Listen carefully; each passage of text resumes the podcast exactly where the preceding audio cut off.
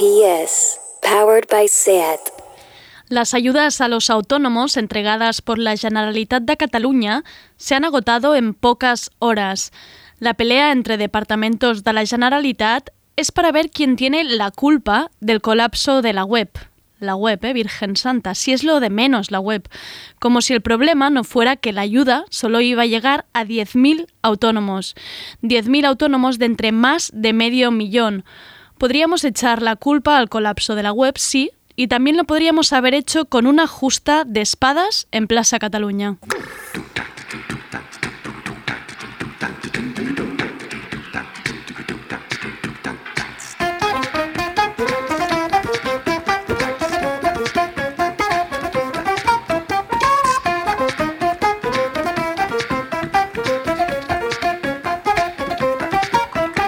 Tardeo, con Andrea Gómez.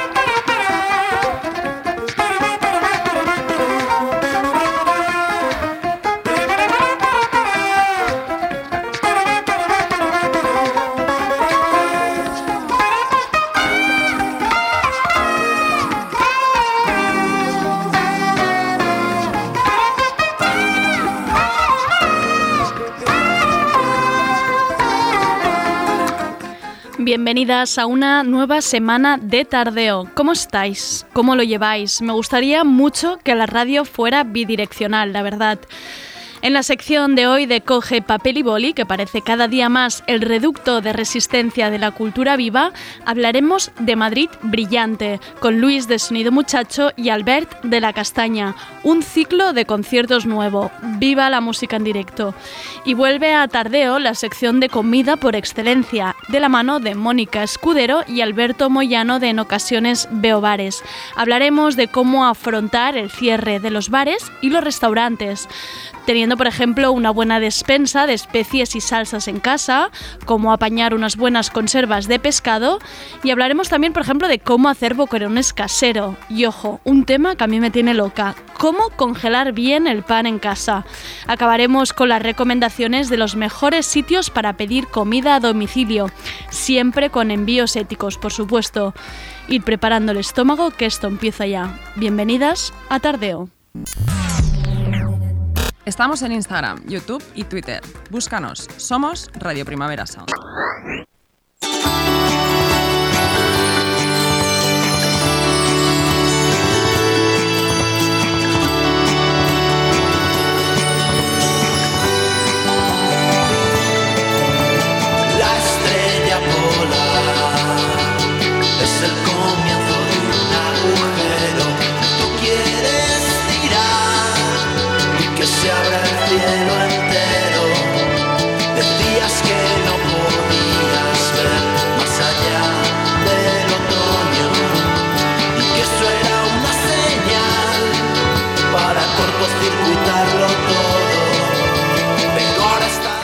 Pablo y Javi, Javi y Pablo. Ellos son Pablo Prisma y Las Pirámides y hoy han sacado un nuevo álbum bajo el título Pensamiento Gigante, bien de teclados y de pop mágico. Este tema se llama Vuelve a la colmena.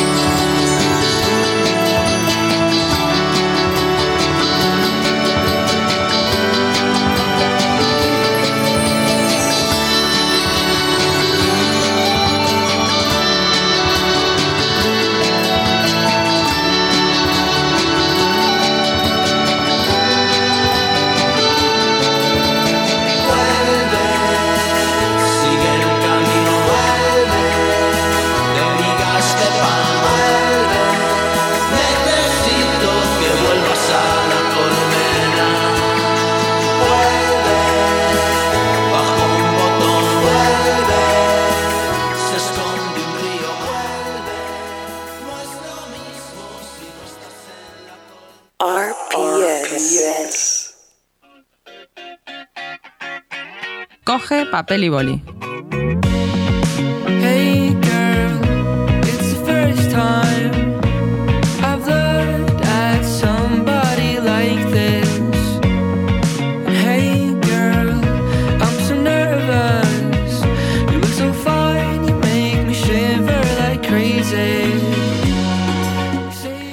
La sección de Coge papel y boli, esta especie de agenda que vamos haciendo sobre la marcha, porque ya nada es seguro, empieza a ser un reducto de supervivencia. Aquí está la resistencia.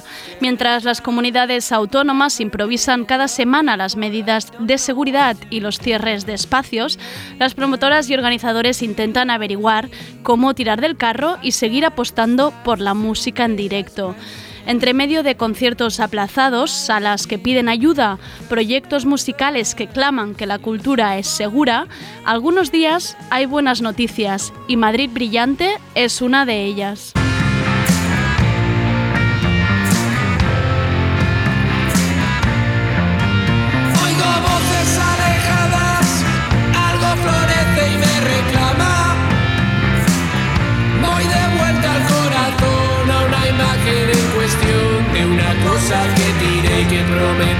Prometimos olvidar.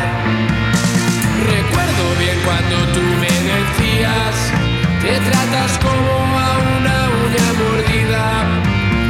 Te dejas tirada en cualquier parte y no te importa nada más, no te preocupas nunca más.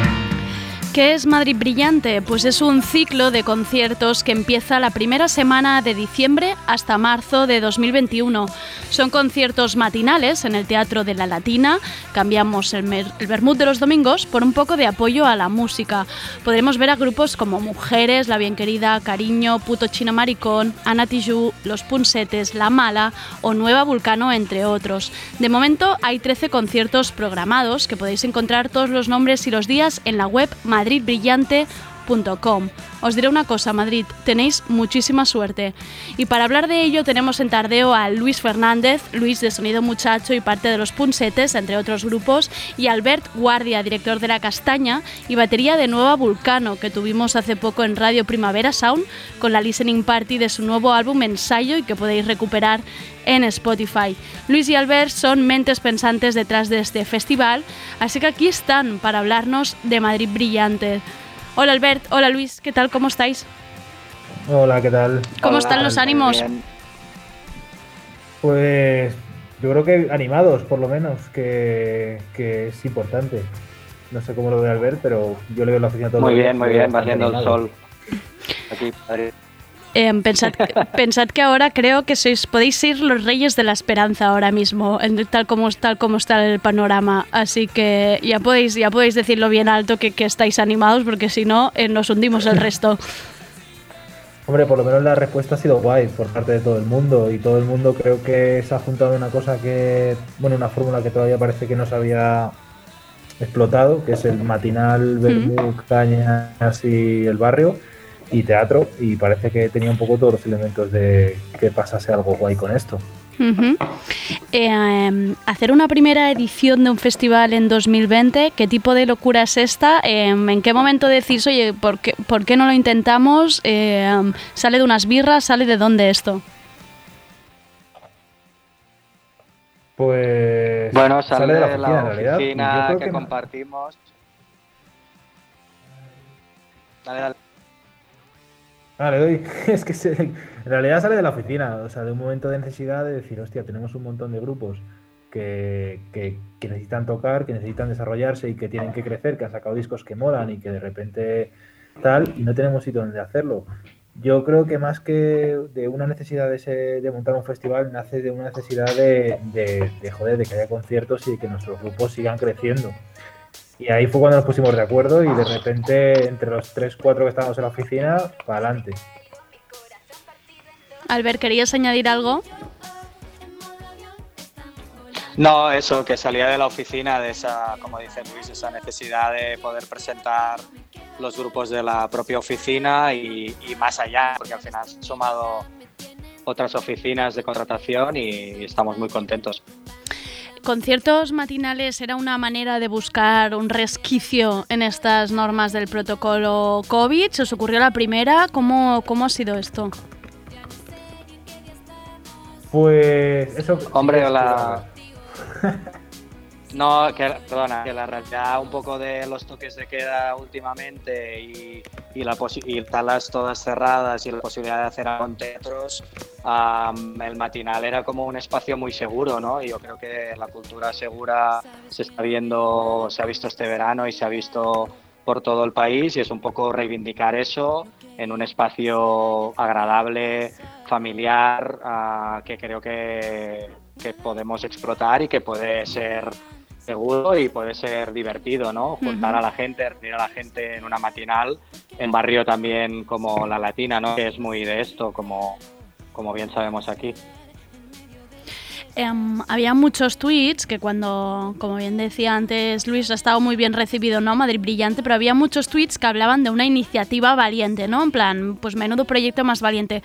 Me da la sensación al final que entre promotores, organizadores, eh, más que valientes es como un poco de hartura, ¿no? De decir, bueno, o hacemos, o hacemos algo o es que nos quedamos sin directos. ¿Vosotros cómo lo vivís esto? ¿Realmente os sentís valientes o es simplemente que estáis hasta las narices de todo? Yo creo que no es ni una cosa ni la otra, ¿eh? O sea, es una necesidad de que, joder, de que los grupos toquen y Valientes es otra gente. Yo creo que al final nosotros simplemente hemos alquilado un teatro y hemos puesto a grupos que teníamos a tocar. Es cierto que me parece curioso que no lo haya hecho nadie antes. Eh, entonces, creo que es una cosa que puede animar a gente a decir, hostias, pues es que igual hay otro formato más allá del nocturno y en una sala, que ojalá sea eso lo que haya a partir del 28 de marzo, ¿no? Pero bueno, de momento yo creo que es eso, que es más una cosa de, venga, vamos a hacerlo. Bueno, hay que decir también que en Madrid ahora mismo sois como el reducto de la Galia, que allí es como que de, de momento de momento os dejan hasta hasta próximo aviso. Lo Em, estás definiendo muy, muy amablemente. No sé si es producto de la Galia o que somos aquí retrasados. Pero bueno. bueno, de- desde aquí te digo que, que sin bares abiertos eh, ahora mismo me da absoluta envidia, absoluta envidia. No sabes lo que daría por unas por unas cañas tiradas. Sí, total, eso está, Em, ¿Cómo están previstos que sean los conciertos? Aparte que sea matinal, em, ¿qué cambio habéis hecho dentro del teatro? ¿Cómo está previsto que sea todo, para que sea todo ordenadito, digamos de alguna manera? Eh, a ver, oh, Eh, seguimos los protocolos un poco de- del teatro. Como sabemos, los teatros están abiertos en todo el país. Aquí en Madrid están al 75% capacidad. Y un poco todo el protocolo que siguen nosotros para sus funciones, que, que como digo, ah, por suerte aquí en Madrid no es como en Cataluña, que siguen, siguen abiertos y funcionando, ¿no? Y un poco, pues lo de siempre, ¿no? Pues entrar que haya tiempo para, para abrir puertas y que la gente pueda entrar escalonada y lo mismo para, para salir, ¿no? O sea, y que haya espacios entre grupos de compras para que, para que todo sea seguro. O sea, yo creo que estamos ofreciendo un poco ya los protocolos que vienen, que nos vienen los de, de los propios teatros. Claro. Eh, ¿Cómo ha sido la respuesta de los artistas? Imagino que al final es como el, el mail más esperado, ¿no? Volver, volver a volver al escenario. ¿Cómo, cómo está siendo? pues todo el mundo tiene muchas ganas. Y encima, pues la gente, pues eso, tiene muchas ganas y yo creo que con esta iniciativa cada vez se está apuntando más gente. O sea, más gente de decir, hostias, eh, ¿por, qué no ¿por qué no cogéis otro teatro? ¿Por qué no montáis algo? Había grupos, yo que sé, mujeres, era el año de que salía el disco, el año que veíamos Claro. que estaban creciendo más que nunca. Y de repente ha sido como, pues, hostias, eh, vamos para arriba. ¿sabes? Entonces yo creo que todo el mundo está muy contento con esto. Eh, mm, he visto que, por ejemplo, alguno, como el de La Bien Querida, ya no quedaban entradas. No sé si está previsto, de momento hay 13 conciertos programados, no sé si tenéis previsto ir sumando más grupos, ir sumando más fechas o, o lo que decías, otros espacios. Ya os estoy yo cargando de trabajo, ¿eh? pero no sé si, si, lo, si lo habéis pensado.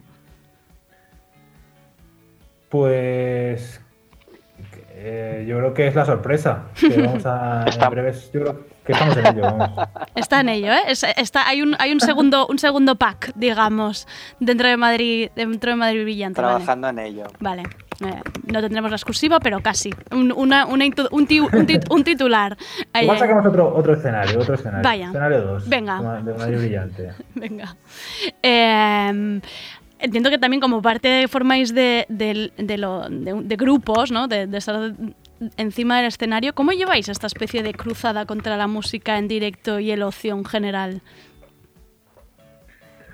Hombre, yo no lo veo una cruzada contra, eh, contra la música y contra el ocio. O sea, creo que es simplemente un, O sea, yo lo que digo siempre que es como al final el fútbol, cuando está también metido en el mismo tema, eh, es que es algo mayoritario, es un problema de la enfermedad, de qué tal, y que bueno, que al final todo el mundo apunta a los garitos, a donde se junta gente, que, que acaba siendo pues eso, donde hay más actividad por metro cuadrado? Pues en los conciertos, en los partidos de fútbol y en las discotecas y cosas así.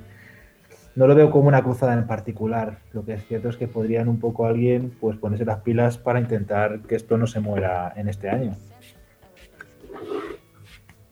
Albert.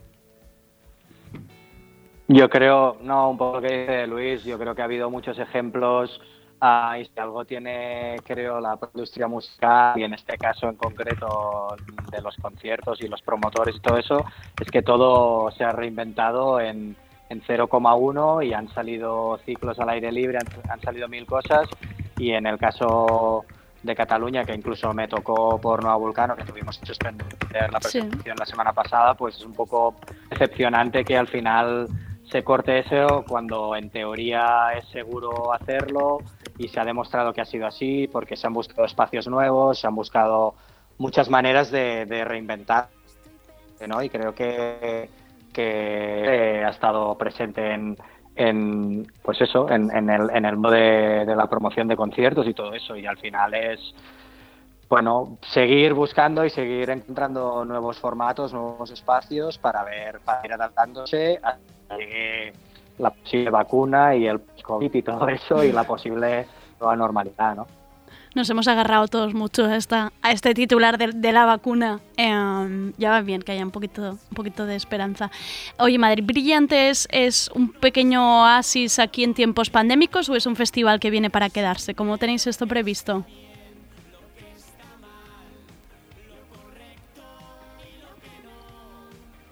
Luis, Creo que está silenciado, Luis, ¿puede ser? Ah, sí, puede ser Ahora. totalmente lo silencio yo. Creo que esto lo vemos como una cosa más circunstancial que a largo pla- que a largo recorrido, porque ya es cierto que el año que viene, pues, pues seguramente no hubiésemos podido trabajar con las bandas con las que estamos trabajando de la, con la facilidad que ha sido, ¿no? Y nosotros al final, bueno, la castaña sí, pero yo, nosotros al final somos más agencia que promotores. Pero bueno, quién sabe, o sea, al final creo que esto es verlo día a día. O sea que de alguna manera es como la buena predisposición de, de las bandas y las ganas que tenía también la gente, imagino, de hacer cosas, porque veía en vuestro Instagram que era- habíais vendido 1.500 entradas en menos de 24 horas, algo así.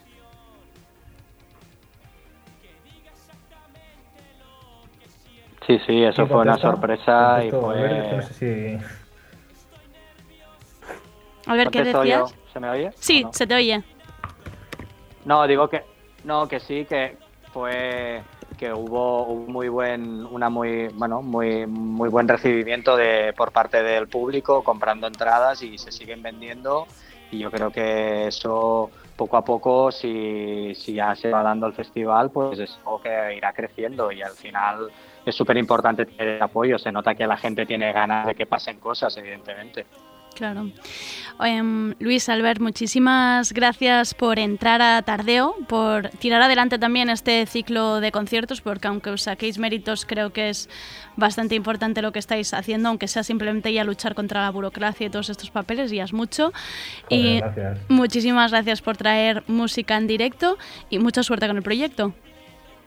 Vale, pues nada, muchísimas A gracias. vosotros, sí, muchas gracias. Un abrazo. Venga, hasta luego, un abrazo. Chao.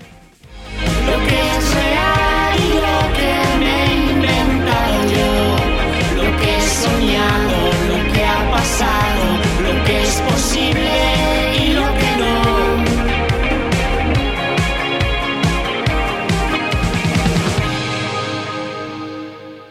Hey Siri, play Radio Primavera Sound.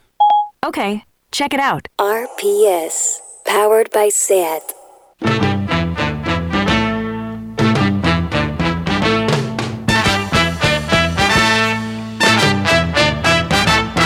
Colmado Escudero con Mónica Escudero.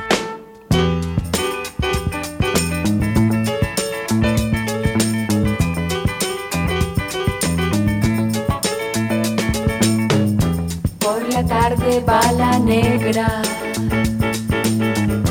va la negra soledad, combatea en la cabeza,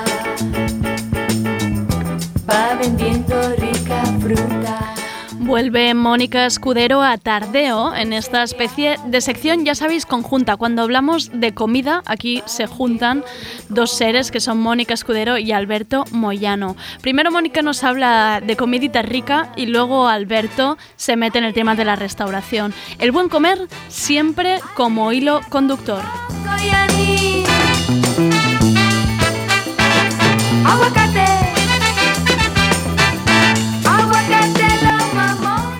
Primero tengo que hacer un comunicado y es que ha sido el cumple de Alberto y Mónica. Felicidades, queridos míos. Oye, que esto es fuerte, que se, hayan, que se hayan juntado ahí. Ah, Esto es una buena reunión de escorpios. Yo no lo sabía y ahora tiene todo el sentido del mundo esto que está sucediendo.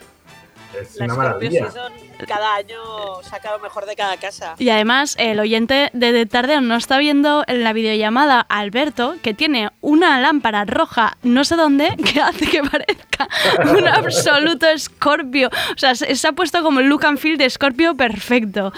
Eh, ¿Lo habéis celebrado de forma contenida, aunque sea? Algo se ha hecho. mucho más mucho más contenida que otros años en la que hemos, import- hemos liado importantes pitotes, incluso juntos alguna vez. Yo, costilla, conejo, eh, sofrito, eh, fumet y, y- y arroz. Y eso Y pa'lante. un poco mi cumpleaños. Venga. Muy bien, no Un- me quejo. Un arroz lo salva todo. Yo así muy en la línea me compré unas zapatillas de estar por casa en la línea de los tiempos que corren. Parece que es lo que más vamos a necesitar y voy a adoptar un gato, así que otro gato, así que todo muy casero. A mí Claro. me han regalado una olla, que, que estoy muy contento. Es-. Regalo super confinamiento, qué buen rollo. Oye, Mónica, vienes a alegrarnos un poco este segundo confinamiento, ¿no? Vienes a darnos un, un pelín de alegría. Bueno, la idea es que, claro, eh, han vuelto a cerrar la hostelería, excepto para llevar o para que te lo traigan a casa, Mm. eh, sin globo, recor- recordad. Así que, bueno, volvemos a tener que hacerle un rinconcito en el salón, al restaurante, el bar, la bodega y todo lo que normalmente hacemos fuera. La idea, o sea, es evidente, tenemos claro que aunque estemos semiconfinados o confinados Mm. de fin de semana o llámale como quieras, podemos salir a comprar, ok.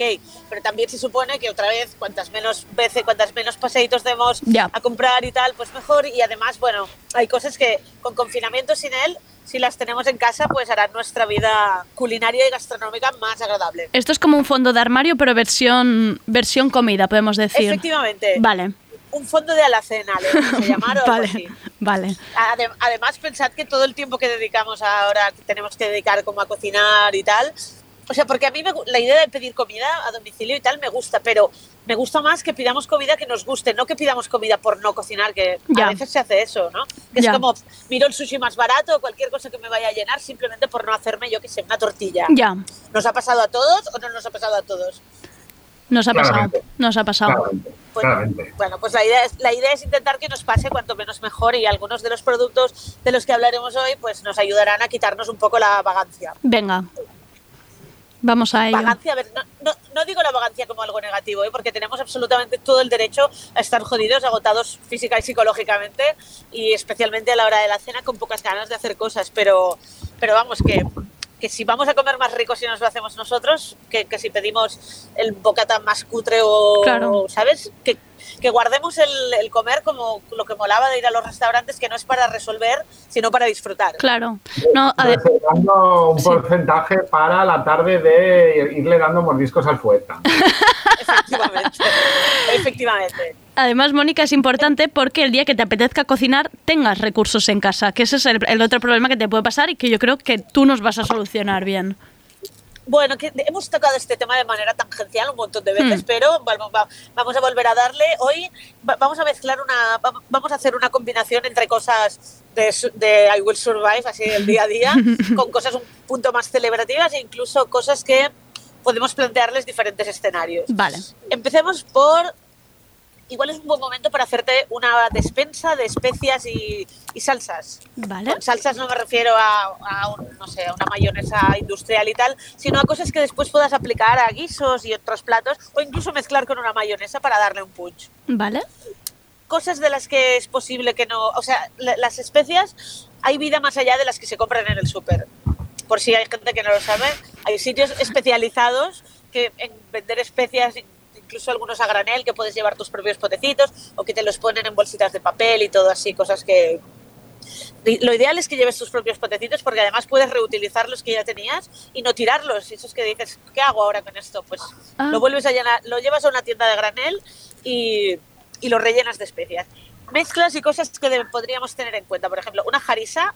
La jarisa es una salsa picante eh, que encuentras en cualquier tienda, incluso en supermercados pakistaníes nor- normales, me refiero donde vas a comprar los donuts y la leche cuando te coge el munchi. es, es muy probable que encuentres una- unos, unos tubitos de harissa, pues porque es un básico de la cocina eh, de, de- de por allí. La harissa sirve para hacer una sopa, en, Vale. en principio que se llama harira, o sea, pero es una salsa picante bastante potente que podemos utilizar. Tiene un cierto sabor también como a pimentón, incluso a pimiento, un poco ahumada. Y bueno, tienes que pillarle el punto porque la verdad es que, o sea, empezad siempre, con como con todos los picantes, tirando a corto. Y luego ya, si ves que te queda, o sea, porque rebajar el picante es mucho más difícil que añadirlo. Yo, yo seguí tu consejo del otro día, ¿eh? Del yogur. Ya lo tuve que hacer. De- para rebajar un picante. ¿Y qué tal? La verdad es que funcionó ¿Pero de maravilla. funciona? Funcionó de maravilla porque es que me había pasado, pero me había pasado tres pueblos y medio, ¿eh? Pero quedó maravilloso. Ya.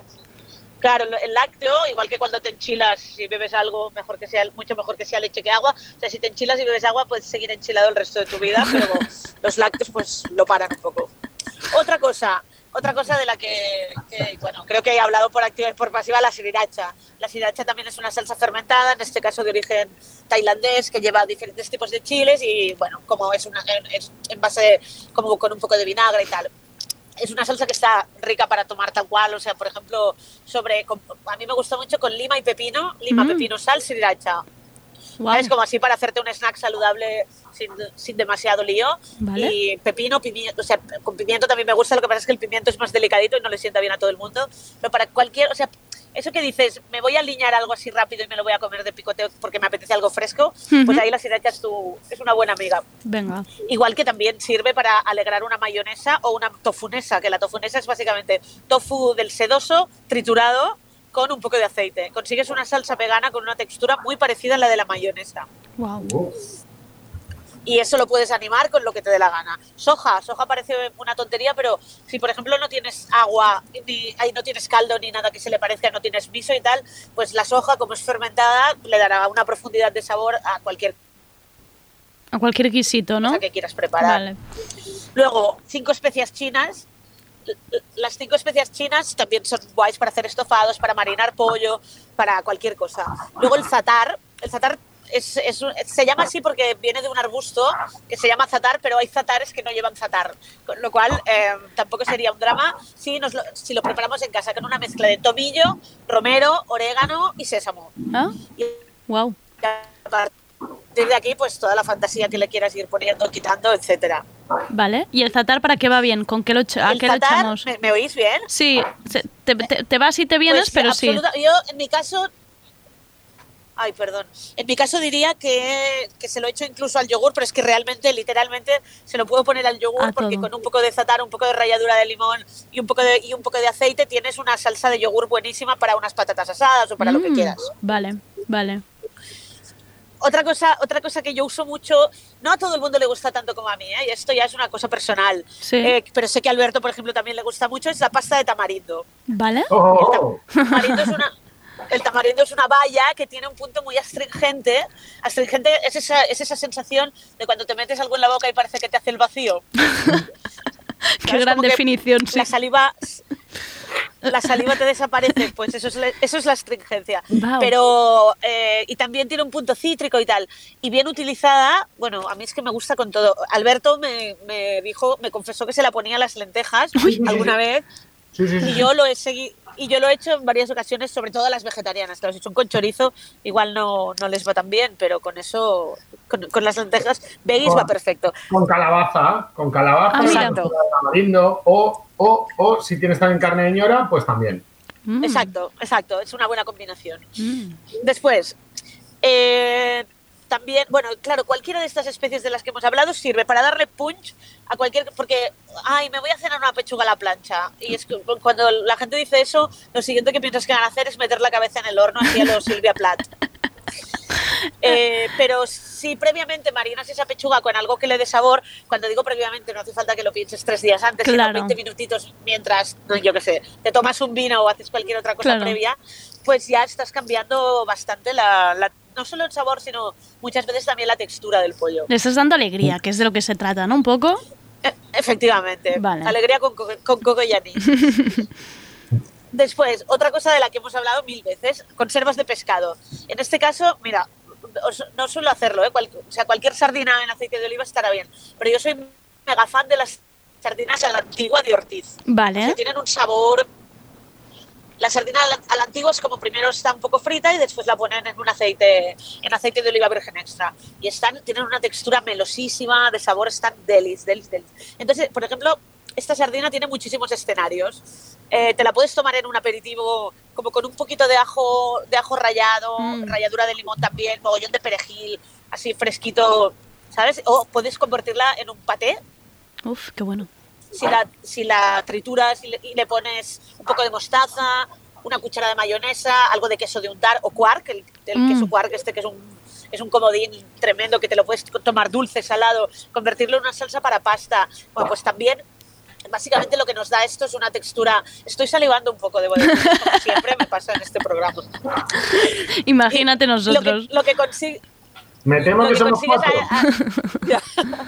Lo que consigues es una textura así como cremosa y un sabor no muy invasivo, aunque sí que tiene un pequeño punch eh, ácido, como de la, del láctico. Vale. Entonces, para, pues si pones, pues mira, el zatar que hemos dicho antes, por ejemplo, cosas que te he dicho, tienes un paté para el aperitivo delicioso. Que, que quieres tunearte un hummus porque estás del hummus hasta, hasta el cheto ya, porque llevas tres días comiendo hummus porque se te fue la mano y todo esto. Sí. Métele al hummus una lata de sardinas Ah. eh, con un par de cucharadas del aceite y tritura de nuevo. Y ya tienes un paté de sardinas. Ah, wow. Vale. Vale, vale. Luego, ¿quieres Uh. que estas sardinas que te has comprado para tu, para, para tu alacena formen parte de una comida completa? Pues haz con ellas una salsa para pasta. Mm. Lo mismo, las trituras bien. En este caso puedes poner un poco de cebolla rehogada, un poquito de ajo.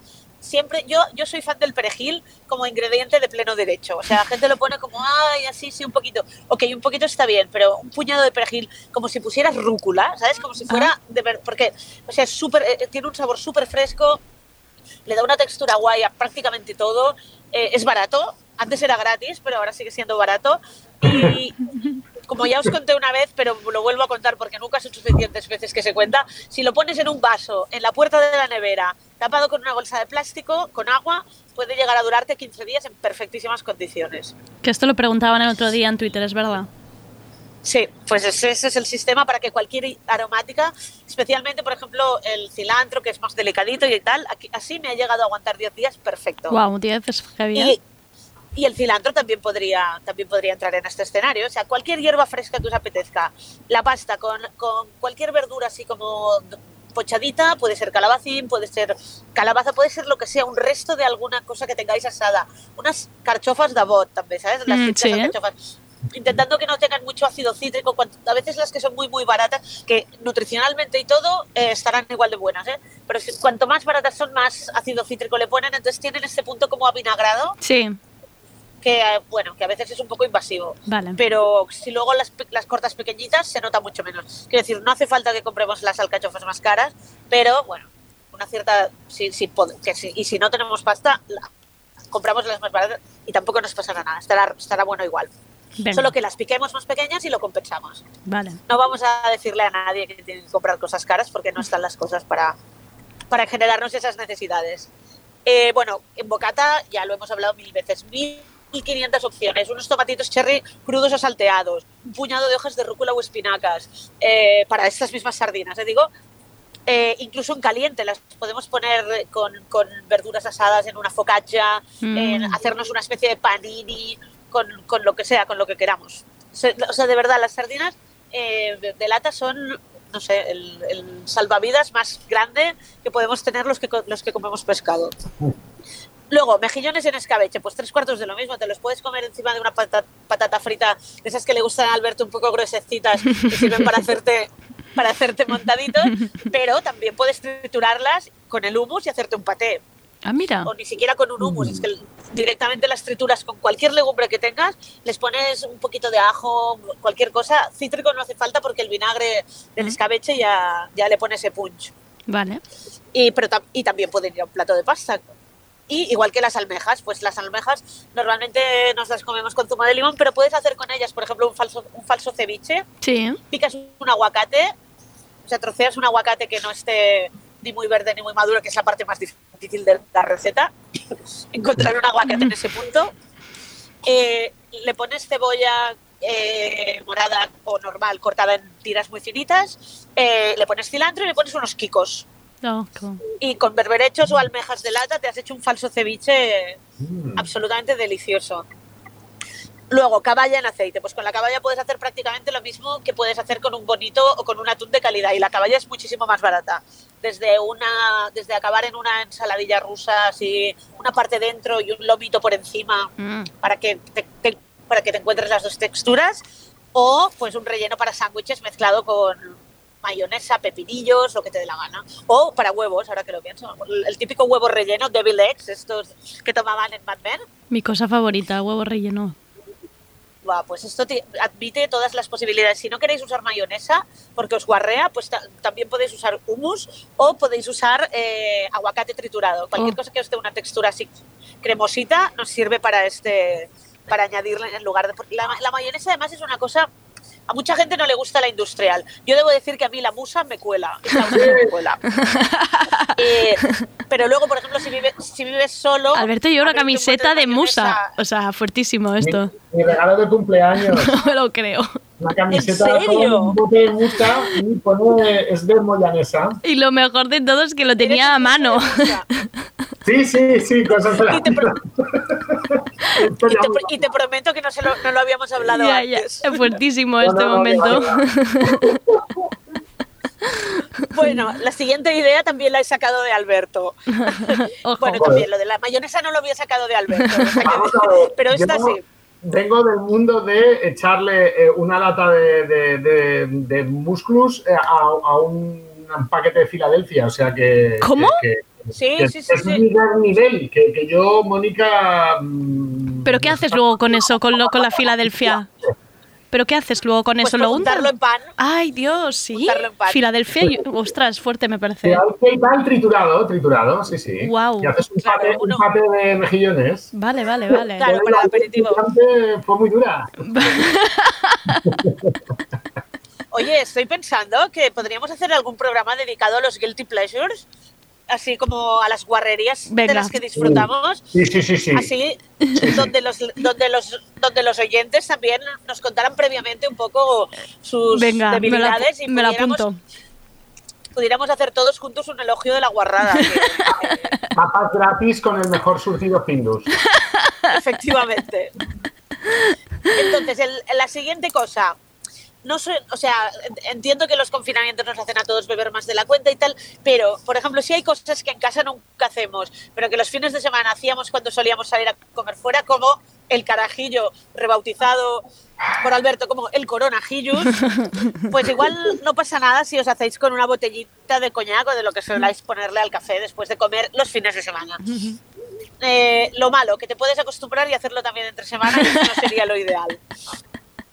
Lo bueno, que con ese O coñac echarle un, también... chorrito, echarle un chorrito a todo guiso que, que se pescado, Ese era, el, e- ese era el siguiente paso. El, lo bueno es que lo puedes usar para cocinar. Para cocinar carne, carrilleras, cualquier guiso así. El tema es que lo- el- yo os recomiendo que lo pongáis al principio y lo dejéis reducir antes de poner, o sea, que se evapore el alcohol antes de que le pongáis ninguna otra cosa. Vale. Por ejemplo, si vais a hacer callos o capipota, Mm. pues después de rehogar la cebolla o lo que sea y tal, eso lo saqué del capipota de la Monferri. Allí, Ujú. allí lo aprendí- con esa receta lo aprendí, el capipota de Rosita. Ujú. Entonces, en, ese momento, tiras el coñac, si puedes lo flambeas, si no, da igual, tienes un poco de paciencia y ya está. Fla- Flambearlo es más bonito, siempre le da Mm. calidad a la película. Y después ya sigues con tu guiso como, como lo fueras a hacer. Luego, otra cosa, legumbres, pero que sean buenas y que sean del año. O sea, buenas no quiere decir lo mismo, que te tengas que gastar una pasta y tal, sino que sean jóvenes y, y que Vale. sean idealmente de aquí, si se ¿Qué, puede. ¿Qué son del año? ¿Qué significa del año? Del año significa que la fecha de caducidad no sea este año, porque eso significa Ah, que llevan dos o tres años metidas en ese, en paquete. Cuanto Sí. más vieja es una legumbre, más cuesta que se cocine. vale. Y la vale. tienes que meter ca- 40 años en agua para que... Efectivamente. Al final, al, al final te haces amiga suya como, como joven con Te da, tenacitas. te da pena, ¿no? La acabas, la acabas adoptando y le llamas tenacitas, efectivamente. Entonces, pues, eh, si son, es muy, eh, bueno, conseguiremos una, una legumbre de- con una textura mucho más agradable, que se cocina más rápido y con una sensación al mordisco infinitamente mejor. Eh, es- y luego también, como os he dicho siempre, legumbres ya cocidas, que es la parte easy de todo esto. Claro. Luego, la- pues eso, para todos los patés que hemos hablado antes, para todas las versiones del hummus. Piensa que el hummus se puede, o sea, cualquier, por ejemplo, nos ha sobrado un resto de escalivada, podemos hacer un hummus de escalivada. Eh, tenemos un resto de pesto, hummus de pesto. Venga. O sea, es, es un picoteo súper sano, súper, o sea, que admite chiquicientas variaciones y que podemos sacar a- en, en mil escenarios. O sea, a la gente le suena raro lo de desayunar garbanzos, pero desayunarte una tostada con hummus y unas rodajitas de tomate, claro, o babaganús, exacto. Hmm.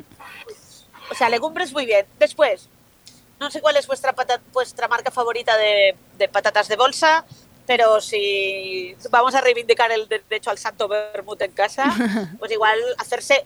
Yo lo que os recomiendo es que compréis una cada vez o como mucho dos, porque si no puedes entrar en la espiral de la decadencia patatera y bajarte cuatro bolsas en un fin de semana, que tampoco es lo que querría. Ay, porque no vivo con mis padres, pero patatas fritas ahí van que volaban, ¿eh? Ahora, Claro, me, no, contengo, no, es- ahora me contengo una a la semana. Es que son, son muy viciosas y muy, y muy, fáciles de, muy fáciles de comer. Además, es una para- cosa muy de casa padres, creo. Que en casa padres es como llegar allí, eh, venga, abrir bolsas de patatas. Mi Felicidad. madre es entonces este beneficio. Mi madre es que no fríe, ¿no? En casa de mis padres no hay ni cerveza ni, ni, ni aperitivos. Vaya. Ya, ya. Son- así son. Ya lo traes bueno. tú, ya lo traes tú. Exacto, efecti- efectivamente. Entonces, para animar estas patatas, os recomiendo que si no tenéis espinaleo o ninguna salsa de aperitivo así a mano, os la hagáis vosotros. Ujú. Una, canti- una cantidad generosa de, de pimienta molida, una cantidad menos generosa de pimentón dulce y picante, porque si no, sobre todo si es ahumado, igual puede ser un poco invasivo. Eh, y vinagre, no necesitáis mucho más, lo, lo removéis bien, dejáis que repose un ratito y con esto tienes unas... la- jugar con el pimentón dulce y el pimentón picante os permitirá moderar hasta el punto justo que os guste que la cosa pique. Vale. La pimienta más que picar lo que le da es como, bueno, le hace rollito especiado, ¿sabes? Vale. Y eso lo podéis usar no solo para patatas, sino también para aceitunas, para banderillas, para para para, para saitons, por si hacéis, eh, no sé, se me ha olvidado cómo se dice el saitón castellano. Boquerones. Boquerones. Por si hacéis boquerones en vinagre, le podéis poner un poco de esta salsa. Y tengo un truco, o sea, bueno, tengo varios trucos para que los boquerones en vinagre caseros salgan chachis. El primero es que intento decir en la pescadería, pedir, encargarlos el día antes. Entonces pido que le saquen la tripa, o sea, si tú los encargas, le sacan la tripa eh, solo llegar el pescado. ¿Qué pasa, en ese- qué pasa con, con eso? El, el, el- el bicho vive en el estómago de los peces. Entonces, hasta que los peces no se mueren y no se empiezan a, no empiezan a perder el rigor mortis, no sale, no empieza a comerse el, a comerse las tripas para salir de allí. Estoy hablando del anisakis cuando digo el bicho. Vale, vale. Yo estaba ahora, yo, en mi cabeza están pasando muchas, muchas historias de miedo ahora mismo. No, no. Perdón, es que en casa le, le llamábamos así ya se me ha quedado. Sí, sí, pues el anisakis, si tú le sacas cuanto. De hecho, muchos, los pescados grandes normalmente se, se destripan directamente en el barco en el Vale. que se pescan precisamente para, para evitar esto. Vale. O sea, si tú, si tú le sacas la tripa cuanto más pronto mejor a un boquerón, a una sardina, o sobre todo a los animales pequeños, pues más, más difícil es que ese anisakis llegue, a la, Vale. llegue a la carne. De todas maneras, hay que congelarlos, antes decían dos días, Naina. Ahora a la temperatura que alcanzan los congeladores de casa son cinco. De la temperatura de mierda, ¿no? Y vas a vale. Vale. Efectivamente. Bueno, son- y, sí, bueno, no es de mierda, sino es el proceso. eh, bueno, cuanto más, cuanto menos, o sea, cuanto más temperatura, más tiempo necesita para morir. Vale. O sea, para, para desactivarse, por así decirlo, no es morir exactamente. Entonces, eh, quedan muchísimo mejor si ese proceso lo haces cuando ya están avinagrados y cubiertos por aceite, Ah. que no si lo haces cuando están crudos. Ah, vale. Vale. El aceite protege el boquerón de la quemadura del frío y, bueno, la diferencia es bastante, bastante importante, la verdad. Truco importante, colmado escudero. Y Alberto, ¿ibas a añadir un segundo truco? Un truquín que le echamos en la bodega Carola a la espinaleta que hacemos casera, le echamos caldo de los berberechos. Nada, muy poquito. Ojo, atención con el Toma. secreto de la Carol. Nos acaban aquí, patapam, de descubrir el secreto. Venga. Ese es el secreto también para hacerte un clamato. Clamato, ¿sabéis qué es? Es el, ¡Hombre! Oh, oh, el zumo de el zumo de tomate y, y almeja con el que se prepara la michelada. Te puedes hacer un clamato casero con el jugo de una lata de, de almejas o de, eh, o de berberechos y zumo de tomate normal. Madre mía, el hambre, en- el hambre y la sed que me está cogiendo de repente. Madre mía, vamos. Yo estaba pensando en un Bloody Caesar. Yo Oh, estaba pensando en chupar Ay, una sí. lata, estaba pensando en chupar una lata de berberechos, imagínate dónde estoy yo ya. Bueno, chupar una lata de berberechos no tiene fallo, siempre, siempre bien. Entonces, os daré un último truco que es mucho más importante de lo que parece. Cuando vayas a tu panadería favorita, Uf, este, esto me compra- interesa mucho, ¿eh? Mónica, me interesa muchísimo este tema. O sea, tener el congelador bien surtido de tu pan favorito bien Sí, congelado, importante. eh, te, te puede dar la vida, porque comer, o sea, no sé, mira, si en algo vale, la- o sea, si en algo la diferencia de precio entre uno bueno y uno malo hace que realmente merezca la pena que nos demos el capricho, es en el pan, creo. Sí, real. Entonces, cuando vayas a tu panadería favorita, eh, planteate todos los escenarios y todos los tipos de panes que puedes necesitar. O sea, piensa, por ejemplo, que puedes necesitar un bollo de hamburguesa, que puedes necesitar una hogaza para untar o que puedes necesitar una barra para hacerte un bocata. Entonces, eh, córtalo en las dosis, o sea, en los tamaños en los que lo vayas a consumir. Vale. Y ponlo en dos bolsas de plástico gordas, una gruesas, una dentro de la otra. En el congelador es en el único momento en el que queremos que el pan esté bien protegido y que no le dé el aire de ninguna de las maneras. O sea, súper bien, el congelador- o sea, súper bien cerrado. Estamos hablando de las bolsas súper bien Exacto. cerradas. Vale. Súper bien. La típica bolsa del día que dice, o sea, de, de que vas a comprar un día y te has dejado la de casa y dices, Sí. ¿y ahora qué hago con este grosor de plástico? Sí. Me estoy cargando el planeta. Estas son las bolsas Del perfectas pan. para congelar el pan. Vale. Sí. Vale. Le metes doble, doble bolsa, ¿ah? doble. Vale. Y cuando lo saques, directamente a la tostadora. Vale. O donde lo vayas a, donde lo vayas a, a calentar o a tostadora, sartén, lo que sea. Vale. Entonces así evitas que el pan, lo peor que le, o sea, al pan le pueden pasar dos cosas malas. Una, que gane humedad y se ponga chicle. O dos, sí. que la pierda y se asecurrie. O incluso, si alguna vez habéis congelado el pan directamente en la bolsa de, de papel que te dan, verás que le salen como unas manchas blancas en la superficie y eso es que el frío lo ha quemado. Uf. Deshidratación por congelación. Creo que me acabas de salvar, te lo digo, ¿eh? la existencia. Porque es que mira que yo soy panera, ¿eh? Y con esto, madre mía, vale. Ya, o sea, estoy pensando ya, voy a arrasar en la panadería y lo congelo todo. Venga. Claro, de hecho igual si tienes, o sea, muchas panaderías no solo no solo aceptan, sino que pueden celebrar incluso que les llames el día anterior para decirles lo que quieres y así te aseguras Claro. que no te quedas sin esos bollos de hamburguesa maravillosos o sin, yo qué sé, el brioche. Ya, y te vas con, con el pack entero. Pues me- Efectivamente. menudo eh, repaso se acaba de, mar- de marcar Mónica para alegrarnos eh, nuestra estancia estos días en casa. Pero no lo dejamos aquí, no os mováis, un momentito.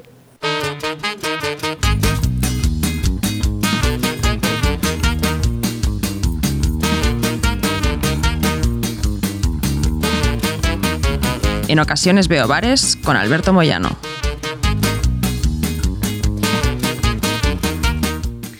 Y vamos con el turno de Alberto, que se queda aquí junto a Mónica, porque ahora en ocasiones veo bares, ve pocos bares ahora, podemos decir. Está en un momento de mucha bajona, Alberto, y hay, hay que ayudarlo, hay que ayudarlo. Los Porque sí, yo te imagino por las calles llorando un poco como estamos todos, la verdad, porque yo estoy mal, estoy mal. Y vamos a ir con una serie de recomendaciones, una serie de instrucciones de buenos sitios donde recoger comida.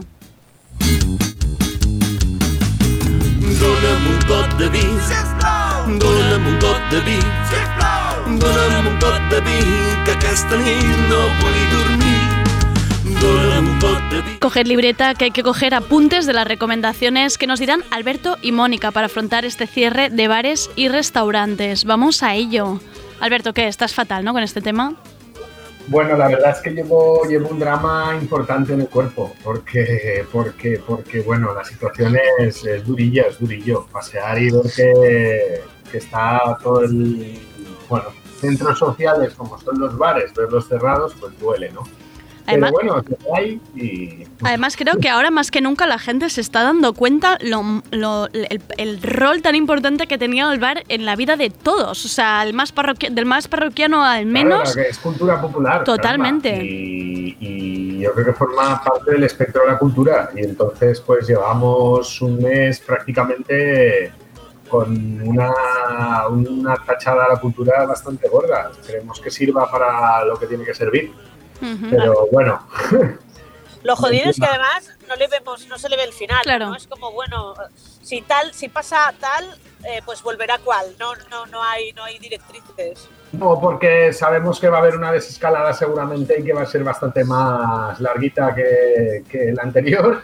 Ya. y que eso pues nos, no sé, no sé cómo, en qué tiempos y de qué manera vas a poder cambiar y que has cambiado ahora, hablaremos del tema, ¿no? Pero has cambiado un poco de modo productivo y, ahora tienes que volver a lo de antes, que es lo que querías, pero caramba, es todo el rato una incertidumbre porque no sabes si de aquí dos semanas tienes que volver otra vez al tajo, entonces, Claro. Pues. Y ahora, em, con lo de la comida a domicilio y las recomendaciones, que es lo que antes un poco ya apuntaba Mónica y que es importante, que no está nada mal que la gente un domingo por la noche se vaya, se pida una pizza porque es el día que estás agotado y no quieres pensar en nada, pero eh, recordad también que cuando es comida a domicilio también se trata de ayudar ¿no? a, al rest- a tu restaurante, a tu bar, de tu barrio, a, a- a, mm, familias y personas y, y que podemos ahora consumir menús enteros en casa y eso es una absoluta ma- maravilla. Te montas el restaurante en casa. Sí, ahora que tenemos además eh, que los fines de semana a partir de las 6 de la mañana del viernes ya estamos en confinamiento municipal, ¿no? Claro. O perimetral. Perimetral, sí. Perimetral. Sí. Y claro, eso es que muchos, mira, grandes ciudades aún pues tienen el efecto de que, bueno, pues pinball, la gente irá de un lado a otro, pero imagino en los restaurantes de las zonas más rurales que eso sí que las están pasando putas, porque Claro. ahí tienes que bajar si eres del pueblo bien, pero si al final has bajado a ese sitio y ya vas nueve veces, pues dices, hombre, está bien, ¿eh? Porque al final tal, pero caramba, eh, Ya. esa gente les han cortado las manos tan tranquilamente, pero bueno, eh, es lo que hay. Ahora mismo como el statu quo es el que es.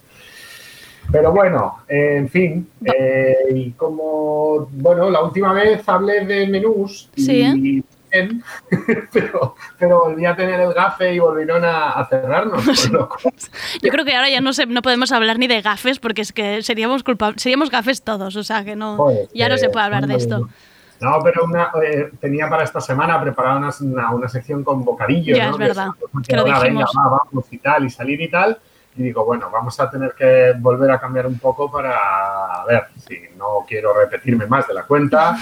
pero eh, bueno, pues eh, hay sitios que, que- que o los propietarios han cerrado porque hay cosas que nacen y que no pueden ofrecer Claro. y, y- y lamentablemente pues están en esta situación o los que han decidido iniciar con más o menos suerte y con más o menos dificultades Mm. o proseguir con su actividad pues de preparar comida pues para recoger o enviar a domicilio. Venga. Y es verdad pues que algunos son nuevos en esto, otros también en- están intentando entender esta nueva manera de hacer las cosas y yo creo que ahí, pues bueno, primero de todo, yo creo que ante todo ah, y todas las recomendaciones que podemos hacer, para mí la primera es paciencia, porque la gente se está adaptando de una noche para otra, porque Claro. teníamos previsto que nos cerrasen un poco y aún con un tiempo más. Pero de pronto un martes se filtra que el jueves nos cierran, pues por la noche. Y claro, eh, es loquísimo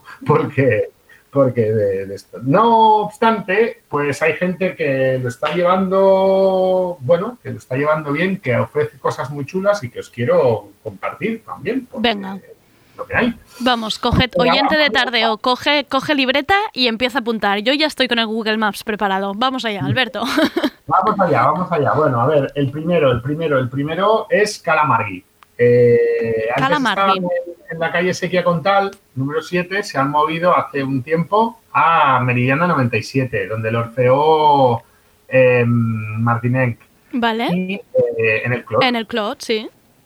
A ver, son una gente que hacen unos menús del día estupendos, eh, pero estupendo. eh, gran arroz, gran galta de porc y pues lo ofrecen ahora para llevar. Vale. Entonces, en semana el menú es de 10,75 Wow. Y en fin de semana de 12,90. ¿eh? Con, con completo. Con O todo el pack completo. Sí, y eliges, si no mal, mal- no recuerdo, entre cinco platos de cada. O sea, que está bien, No, está no. potente. Y además cocinan bien, cocinan muy bien y llevan, pues, casi 50 años, son 51. Ahora no sé, por ahí anda, por ahí anda, en, en- en el barrio. O sea que, bueno, muy interesante y muy buena gente. Bueno, vamos a hacer esto un poco más internacional. Va, venga, internationally. Nos quedamos siempre en Barcelona. Eh, vámonos a Lloret de Mar. Ah, mira, para casa. Lloret de Mar, Lloret de Mar. Eh, Can Guidet, Can Guidet, que está en la calle Señora del Rossell, número 25. eh, Vale. Está eh, casi bordeando el, el- el barrio del Mulí, que además es, bueno, es un sitio que es una de las últimas masías que quedan en, en, en Lloret y uno de los últimos huertos con los que ellos, en- bueno, no totalmente, pero parcialmente se abastecen. Qué bonito, Y- estoy mirando, y- muy bonito. Y, y está, bueno, es un sitio maravilloso, con unos precios estupendos. Con unas brasas, estoy viendo aquí, Entonces, ellos boniquísimas. Hacen, hacen una brasa, bueno, bueno, bueno, hacen una brasa estupenda. Hacen una galta de porca al horno, eh, que te dan en la cazuela de barro, que bueno, que bueno. Madre cosa- mía. Hoy estás, hoy estás muy galta de porker, ¿eh? Sí. Estás Sí, muy fan. sí, sí, estoy siempre galta de porca. Eh, Gal- Galta de pork liver. y, luego, y luego tortillas. Esta gente hace unas tortillas Uf, maravillosas, maravillosas, maravillosas. Qué bon. Entonces, os cuento, eh, pues mira, hacen, ellos lo tienen, podéis consultar en, en- en- en, bueno, pues en su web, que tienen la carta para llevar. Vale. Es distinta un pelín, un pelín más cortita que la carta normal. Normal, bueno, sí, claro. A cambio, han hecho unos caracoles a la yauna para llevar que Oh. están. Pues lo que tiene, oye, no te iba a ser malo, no te iba a ser malo.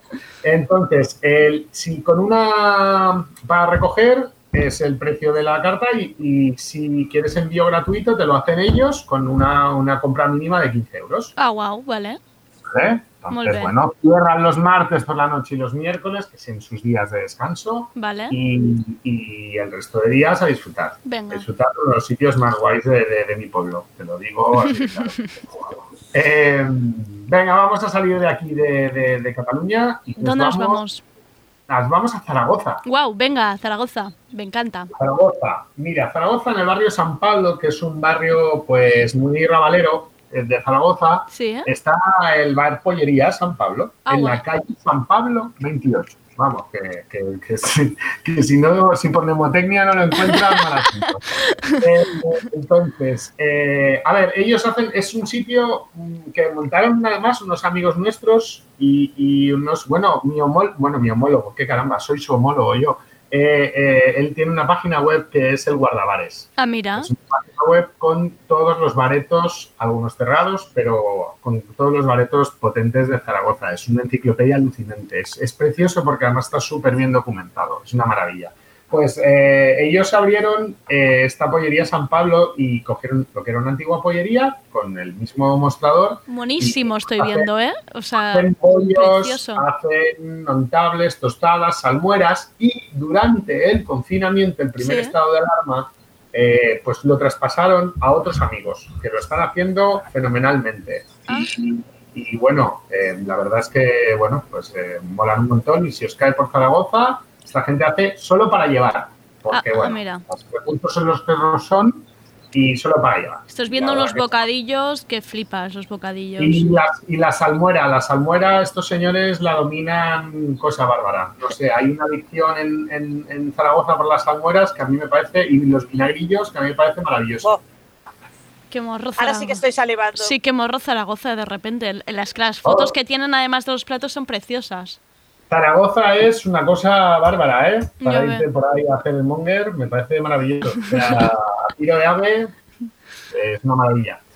Venga, ¿y qué Bueno, más? ¿Qué más tenemos? Voy, voy, me he hecho un, un- un último cambio de planes. Venga. Porque creo que la sección bocadillos la vamos a mantener aunque estemos cerrados. Venga. Estoy pensando que la próxima sección todavía estaremos cerrados o bastante cerrados. Con lo Ah. cual vamos a hacer un solo cambio. Un solo Vale. cambio.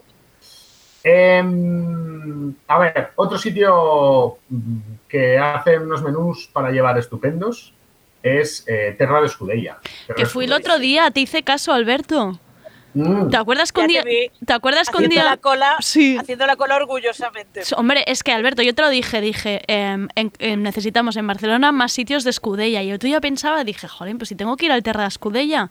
Y mira, pues me ha servido lo de ir a buscar a domicilio el menú. No, no, no hubiera ido presencialmente seguramente, porque nunca encuentro el hueco, pero pensé, mira, si me lo llevo, si me lo llevo a casa, oye, ¿y ¿cómo estaba, eh? Sí, sí. No, no, no un- tengo palabras. Es un, es un sitio tremendo. Entonces ahora lo guay es que hacen Escudella por encargo. Sí. Que lo encargas por la web y tal. Y te lo trae eh, este Mensacas, sí. Traba- Sí, Trabajan sí. con Mensacas, que es eh, pues bueno, un- un- una gente que, que están trabajando y están haciendo un poco, pues intentando hacer digna esta profesión. Y intentar cobrar un de esto, cobrarle al, al- al Hmm. restaurante un precio correcto y entre todos, pues sí, a ver si, si, si esto, si el ser rider, pues al menos no lo Claro. denostamos tanto. Tampoco es que me haga mucha ilusión el concepto a domicilio así en general, pero ya que estamos, pues eh, ha- hacerlo así me parece guay. Y ya, y ya Oye, te- pues- y perdón, ¿eh? Ya diré una cosa, pero si vives en Barcelona, oye, que andar un poquitín tampoco va mal, ¿eh? Que irse a buscar un menú, a no ser que vivas, en, no sé, em, a 8 kilómetros, que podría Sí, ser. ni tan mal, pero, ni tan mal, ni pero tan oye, mal. Yo, así te das un garbeo o sea, también. El ir, el ir a recoger, verle la cara a los del garito Claro. y saludarles y mandarles ánimo, yo creo Exacto. que es bastante guay. O sea, Exacto. Oye. Mónica por si iba a decir escucha algo. algún gallego, Sí. por si nos escucha algún gallego y esto de la escudella le ha dado ganas de caldo gallego, en el restaurante Vicos, que es un restaurante gallego que hay en la diagonal, van a empezar a hacer caldo por- también para llevar por Ah, encargo, sí. que un buen caldo gallego. ¡A favor! Y si además te pides su ensaladilla o, bueno, las tortillas de Vicos son tortilla gallega estilo betanceira. Calla, calla, calla, calla. Ya lo tienes hecho. ¿Cómo has dicho que se llama, Mónica? Vicos, como besitos en gallego. Vicos. Bicos. Perfecto, yo me lo apunto. Esto, todo lo que sean caldos, me lo apunto. Buenísimo. Venga, pues Terra de Escudellas en Sans. Venga, y, y, y voy a rematar. He comenzado en el clot, he acabado en el clot y voy a acabar, eh, ya me permitiréis, barriendo un pelín para casa. Por supuesto. Eh, os voy a decir que como que si menú, que si bollitos, que si tal, eh, pues vamos a acabar con cosas eh, bermutísticas, espialidosas, como eh, pues bueno, pues chicharrón, mechá, torreznos y demás. Y os estoy hablando de la bodega Carol. Sergi En Cushart, Sergi Cushart, el fan el, del club de presidente de fans de, de- de los torreznos de Bodega. Carol, ¿eh? Está allí, pero vamos, como un fijo. Podríamos, dis- podríamos dis- discutir esa presidencia largo y dolorosamente. ¿eh? Es compartida, es compartida. Pues, pues estamos haciendo pues para llevar, estamos haciendo para llevar. Y creo que, que, bueno, que, a ver, la gente nos está respondiendo bien. Yo creo que, pues, decirle a la gente, oye, pues vente a llevarte. No te digo que te vas a llevar cosas de comer, comer, Ya. nivel menú, nivel unas galtas, pero eh, te haces, pues te llevas tu, tu buena cecina, tu buen tal, y te lo llevas pim pam. Como un unos paquetitos. ¿no? Venga. Pues yo lo veo muy bien. Y luego, pues, oye, vermut para llevar y vino para llevar y bueno, y vino a granel, que la verdad es que nos encanta que la gente venga con los garrafones y se llene semanalmente y nos vacíen el... Es una maravilla, es algo maravilloso. Vendemos más vino a granel ahora que antes, es una cosa... No, no, que- sorpresa. que Tiene su coña, tiene su coña y me alegro, eso sí que me alegro, mira. Mira, es que sí. eh, nos queda el alcohol, Alberto. Es que no, no, no nos ¿Eh? queda, que nos, no nos queda otra que el alcohol y al tanto, final. y tanto, claramente, claramente. O sea, no, no, no. Mira, no yo, yo cogería la, la recomendación de Alberto y la ampliaría a acercaros a vuestra bodega de referencia, a vuestras bodegas Sí, sí. de referencia y, y preguntadles qué tienen para llevar y, y seguid consagrando el vermut en casa porque lo tienen más jodido que los bares y que los restaurantes. Las bodegas son sitios donde, donde Hmm. se hace comunidad, donde se Claro. consume allí, donde también, como, como muchas veces trabajan con producto ya envasado, latas y tal, no sé qué, tienen unos márgenes más pequeños. Claro. Eh, o sea, ayuda a tu bodega de referencia, que puede ser la Monferri, puede ser la Carol, puede ser el Buenavi- Buenavista, puede ser al norte, puede- la que sea, la que sea, la tuya. Y si puedes otra también, pero si cada uno ayudamos a las nuestras, pues Claro. todos tendrán un poco de ayuda. Y luego nos lo agradecerán cuando volvamos a sentarnos en sus taburetes. Exacto. Porque si, que si no, no volveremos, que ese es el tema, claro. Que es que hay que ser un poco básicamente consciente. Los que lo agradeceremos. Es que si no, no habrá nosotros. Exacto. Lo agradeceremos nosotros, los Claro, consumidores. Efectivamente. Claro. Pero, Es el, la Claro, vida. claro, cuando digo nos lo, cuando digo nos lo agradecerán me refería a eso, que seguirán Sí. estando abiertos y que podremos Exacto. volver. Eso es, eso es la vida, la vida. A ver si, a ver si, a ver si salimos de venga, este. pues todos a pedir torreznos para llevar de la bodega Carol. Na- na- nada mejor que un torrezno en casa. Es que eso, eso sí que me hace llorar a mí. Y a partir de mañana abríamos los fines de semana y a partir de mañana abriremos entre semana. Venga, claro que sí. por la tarde. Al vino, al vino entre semana y el vermú. Claro que sí. También, también mandemos mucho ánimo a toda esa gente que para reinventa- reinventarse, que no es más que una manera de decir sobrevivir, está echando más horas de las que ya echaban antes, Sí, sí, que sí. ya eran muchas y, Sí. y bueno, no sé, que menos que hacerles unos cuchicuchis. Sí, Sí, sí. sí, sí. Y lo que os decía, paciencia, porque, porque es importante que, que, bueno, que veamos que esa gente está ahora mismo con 20.000 cosas que le acaban de llover encima y, y hay que, bueno, pues eso. Sí. estar ahí. La verdad también sea dicha, es que la gente, no hace falta tampoco que le pidas paciencia porque la gente está siendo maravillosa. Sí, Yo creo que la media es altísima de gente comportándose súper bien, de gente que está pensando en que sí a cocinar, sí mucho y muy fuerte a cocinar, pero por ejemplo ahora en esto pues dicen, oye, pues mira, una vez a la semana o dos veces a la semana pillamos para, Claro. para llevar de donde sea, Mm. pues para adelante. Oye, pues una cosita, pam, pam, tampoco cada uno dentro de lo que pueda, pues mira, eso me parece que es una respuesta como alucinante. Alberto, ¿tienes algo más para recomendar? Ay, eh, me lo guardo, me lo guardo. me lo Venga, guardo para vale, viene, va. venga, va, nos, nos guardamos. Mónica, ¿querías hacer también recomendación de sitios? Porque tú, Mónica, hija mía, los stories que subes con cosas que te llevas a casa para bloquearte, Sí, de, vez, bueno. para bloquearte de vez en cuando el Instagram, ¿eh?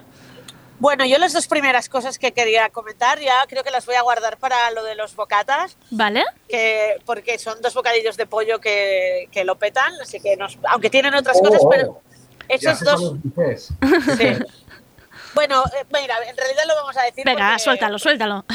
Hay dos sitios en el Raval. eh, uno se llama Gringa. Sí, ¿eh? que me has hecho visitarlo cocina. tú también. Es que me, me estáis llevando por el camino a la perdición los dos, vale. Ya, ya os Es estoy de- viendo. Como de cocina así tipo californiana. Hacen, hacen tacos, eh, y hacen hamburguesas, hacen sobre todo un bocadillo de pollo frito que, eh, bueno, o sea, que lloras. Pues es un pollo eh, contra muslo de pollo, marinado muy tierno, marinado en buttermilk y después con un rebozado súper crujiente en un bollito muy rico que nunca he conseguido que me digan de dónde es. eh, y rematado con una ensalada de col y una mayonesa con sriracha. Estamos hablando del O sea, gri- es, la, es la locura. Estamos hablando del Gringa. gringa. Vale. Exacto. Después, otro sitio donde hacen el otro bocadillo es Mirch. Mirch, que está en la calle de Alsanjas. Sí, Todo sí. esto es por si, por si estáis por el Raval, podéis escoger cualquiera de los dos. Os recomiendo que escojáis los dos, pero en días diferentes, porque si no, eh, no vais a caber en vuestros propios No, no, pantalones. no, no, no, nunca hay, nunca hay, nunca digas nunca pollo frito, ya digo. Primero y segundo plato. Exacto. Lo que es uno de los mejores inventos de la, de la humanidad, joder. Eh, en Mirch tenemos a Iván Surinder, que ya estaba al frente de Tandor. Sí. Iván es un chico que desde jovencísimo se ha criado en cocina. Su padre fue el primer, tuvo el primer restaurante indio de Barcelona. Lo tuvimos en Tardeo en Eh, pleno confinamiento, no sé si os acordáis, que estábamos ahí todos, estábamos un poco loquis, pero ahí estábamos. Efecti- efectivamente. Pues Iván hace un boon, bueno, un, un padabap se llama, de pollo también rebozado, eh, con un bollo también de Cloud Este sí que sé de dónde es, es de Cloud Street Bakery. Con una salsa de curry así como reducida, muy potente, y también unas verduritas y tal. Y bueno, se come sin sentir, que se dice. Además tienen un Instagram precioso los dos, podéis entrar Gringa Barcelona o el Mirch M-I-R-C-H y podéis ahora babear un ratito si queréis como estoy haciendo, como estoy haciendo yo. Este, En la, en la línea de Alberto, eh, la cova fumada tiene Oh. muchos de sus guisos para llevar. Vale. Sí, en el paseo de. Porque salir a pasear y caminar prohibido, prohibido todavía no está por dentro de la ciudad. No. Entonces, si, en- si os da por. Si la, pa- si la Barcelona os pilla relativamente cerca, eh, a la hora que abren, que ya sabéis que cierran muy prontito y abren muy prontito también, o sea que te puedes ir. Y mira que era difícil entrar en la cova fumada, es un buen momento para Lo puedes aprovechar. coger para desayunar. Claro. Exacto, ahora entrar no puedes tampoco, pero, pero llevarte la cova fumada a casa sí puedes. Además, me da la sensación Después, que la el Barceloneta que no lo está pasando nada bien, ¿eh? Como lo- Nada, nada bien. está ahí El un poco invierno, jodidilla. el invierno ya no es nunca, los meses de frío ya no son nunca la mejor época de la Barceloneta así para recibir a gente de fuera, Sí. pero, pero claro, este año está, siendo... heavy. Sí. Cova Sí. fumada, apuntado. Exacto. Después, eh, estas son dos recomendaciones, pero que son de, la, de los mismos chicos. Detrás están Mani y Majid. Son dos chicos que nacieron en Islamabad, que además de una canción de del guincho, eh, hay de, de los planetas con que era con el guincho, no me acuerdo, es una ciudad. Y bueno, ellos tienen dos propuestas. Una, Fish and Chip Shop. Sí, ¿eh? Fish and, Fish and Chip Shop nació un día que salían del Apolo en un estado así como que bastante divertido y se dieron cuenta que no había donde ir a comer buen fish and chips en, en Barcelona. Bueno, tienen, Tienen lo un, puedes pedir un montón de sitios abiertos, ¿no? muchísimos y uno sin gluten, que Ah. no sé exactamente dónde está, pero El de Casanova. conseguir- El de Casanova. Efectivamente. Conseguir un buen rebozado eh, sin gluten, us- usan siempre un pescado súper fresco. Puedes elegir, si, no siempre, porque a veces el bacalao se acaba, Claro. pero entre merluza y bacalao. Y las patatas fritas son es patata agria, eh, las fríen ellos, todo. O sea, es súper. eh, las frituras son siempre deliciosas, no tienen ese sabor a. Igual aquí se han pasado. No, nada. Eh, y ellos mismos, bueno, aparte de, de fish and chips, también tienen bravas de pulpo, eh, unas cuantas cosas más, así, siempre algo fresquito y tal, Qué cosas muy ricas. Un bocadillo de calamares impresionante. Me Eh, es buenísimo, es buenísimo. Y ellos mismos también tienen otro restaurante que se llama Baby Jalebi. Baby Jalebi. Fui el otro ¿lo día. Sí. ¿Y qué tal? Buf, brutal. Ju- bueno, justo justo cuando se podía, además tenían la terracita monísima ahí en medio de Gran Sí. Vía, que se estaba ahí la mar de bien. Exacto. Pues Increíble. ellos son- lo hacen, hacen unos curries súper ricos. Se llama, Baby Jalebi se llama así porque es como llamaban los, los jalebis, son unos dulces típicos del Pakistán, mega dulces. O sea, si no te gusta el dulce como a mí, eh, si muerdes un centímetro cuadrado estarás empapuzado para tres meses. Pero a su madre le gustaban mucho cuando era pequeña y por eso lo empezaron a llamar Baby Jalebi y ahora ellos le han llamado así al restaurante en honor a su madre, que es una cosa bastante bonita, Sí. honrar a la madre. Sí. Eh, no sé si esto lo tienen para llevar, pero normalmente tienen un bikini eh, de curry, que, o sea, con un guiso de curry dentro y tal, y quesito fundido y tal, que está de muerte. Eh, pero vamos, todo lo que hacen está súper cuidadoso, El le, tikka le ponen masala mucho estaba, cariño, el tikka masala está brutal, los, los platos vegetarianos, todo esto tiene, en Fish and Chips tienen un... Las eh, pacoras, madre aguacate, tienen un aguacate vegano en Fish and Chips y a veces también tienen flor de plátano, o sea que si eres vegetariano puedes ir a comer perfectamente, que tienen opciones para todo. Además, ellos majísimos, que esto me pone muy contenta cuando vas a un sitio un y son súper agradables y como, puf, esto me, me- me pone feliz. Pues sí, yo si podemos escoger siempre prefiero darle dinero a gente agradable que a Sí, gente desagradable, la verdad. Exacto. Y después, bueno, e- este sitio, o sea, eh, ha abierto un sitio nuevo, han abierto un sitio nuevo de burritos. Yo nunca había probado burritos, o sea, yo pensaba que los burritos no me gustaban. Ah. Vaya. porque los burritos normalmente tienen muchísimo arroz, muy poca chicha, poca verdura, son como, como te parecen una buena idea cuando tienes resaca, pero después no hay quien se acabe eso. Pero esos son los burritos Tex-Mex. Vale. Resulta que en California preparan unos burritos que son muy diferentes. Tienen, ¿Ah, son menos grandes, también pesan unos 300 gramos o así, y no tienen más que 50 gramos de arroz. El resto es chicha, verduras. qué bueno. Sí, entonces este sitio se llama Chulavista. Chulavista es la primera ciudad que ven los espaldas mojadas, según me han contado, cuando se, se van de México. Es lo primero que encuentran. Vale. Entonces tienen pues eh, burritos hechos con, con guisos tradicionales como el pibil o el chile con carne, el stick, que es de carne de ternera. Y la verdad es que están súper buenos, súper buenos. También tienen quesadillas. También tienen quesadillas así como XXL, o sea, el mismo tamaño que la tortilla del burrito te hacen unas quesadillas. Hay opciones vegetarianas y veganas. Y los. Sí, yo no soy muy nachera, ¿eh? pero ellos, los nachos los fríen ellos mismos desde tortillas de, de maíz y tal. Y bueno, se nota un montón la diferencia. Uf, este apuntadísimo, porque a mí el burrito sí que me, sí que me gusta. Burritos chula vista. Muy a favor. del Sí, burrito. estamos muy a favor de esto. Menudo eh, repaso nos hemos pegado. ¿Te queda alguno, Mónica? No, no, no, no me queda ninguno. Y lo yo- que me sorprende es que os quede paciencia de aguantarme con la chapa que os he dado hoy. Pues mi- Eh, yo, yo ya sabes que te estaría escuchando, vamos, eh, tres, horas, tres horas más aquí, hasta, hasta que me muera de hambre y me quede aquí petrificada. Eh, mm, espero que la gente de casa haya podido apuntar, yo porque como son- siempre lo tengo aquí abierto, voy mirando desde casa. Si os ha quedado alguna receta sin media, no habéis entendido si el vinagre iba antes, ¿qué hago? Pregunto este restaurante, preguntad todo lo que queráis. Tenéis... Claro, ten- ten- Twitter, mi Twitter está a su disposición. O sea, no que se lo puedan quedar, sino que me pueden preguntar lo que quieran. Y si no, siempre tienen ese podcast bonito que dejáis colgado, ¿no? Exacto, siempre está ahí el podcast, pero igualmente, si dices, mira, es que estaba escuchándolo mientras hacía gimnasio, que sé que algunos estáis allí haciendo vuestro gimnasio mientras os hablamos de burritos, pues... em, nos- ¿Qué tortura? ¿Qué tipo lo, de que se tortura? conoce, lo que se conoce como el Jim y el Ñam. Luego lo recuperáis en el Gringa, en cualquiera de los dos que hemos hablado, y ya verás tú qué rápido. Em, Alberto, Mónica, como siempre, muchísimas gracias por este repaso y muchísimas gracias por la pasión que le ponéis a todo, porque es que de verdad, veros, yo porque no, porque no os ven desde casa, pero es que yo veros la cara. Yo solo hablar de la mayonesa, Alberto se le ha puesto una cara que parecía que parecía hasta una fiesta. Me voy a poner a hacer la cena ya porque si no me Sí, yo, tam- loco. yo también, ¿eh? Eh, no- nos hemos, nos hemos de, de acordar de venir más comidos, ¿eh? Efectivamente. Un beso muy grande y un abrazo, Alberto, Mónica, feliz cumpleaños. Besos y muchísimas gracias. Feliz cumple, escorpiones. Adiós.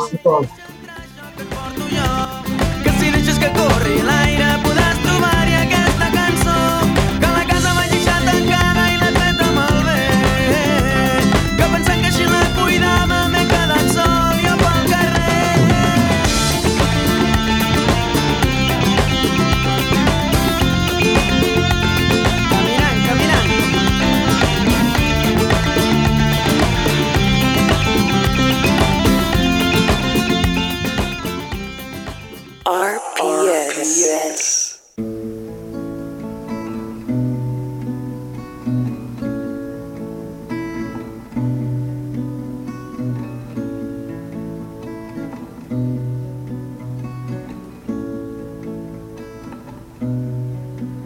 What becomes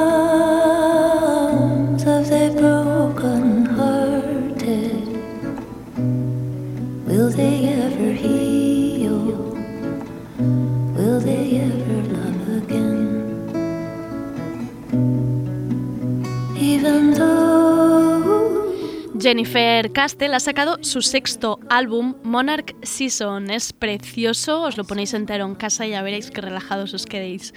Os dejo con este tema que se llama Broken Hearted. Espero que como yo no os estáis muriendo de hambre ahora, pues que es que yo de verdad ahora me comía una vaca entera. Pero hasta aquí el tardeo de hoy. Eh, de verdad os lo digo, si os habéis quedado sin algún nombre, sin apuntar, sin alguna receta, algo que os haya faltado, eh, se lo podéis preguntar a Mónica Escudero. Alberto de en ocasiones varios o a las redes de Radio Primavera Sound y os contestaremos encantados. Para mañana, poneos cómodas. Tenemos tertulia y creo que hay muchas ganas de hablar de los participantes. ¿Cómo se tienen citas sin los bares abiertos? ¿Cómo se folla en tiempos pandémicos? De esto hablaremos mañana. Gracias a David Camilleri y André Ignat por ser el mejor equipo al sonido y al control. Soy Andrea Gómez. Gracias por escucharnos. What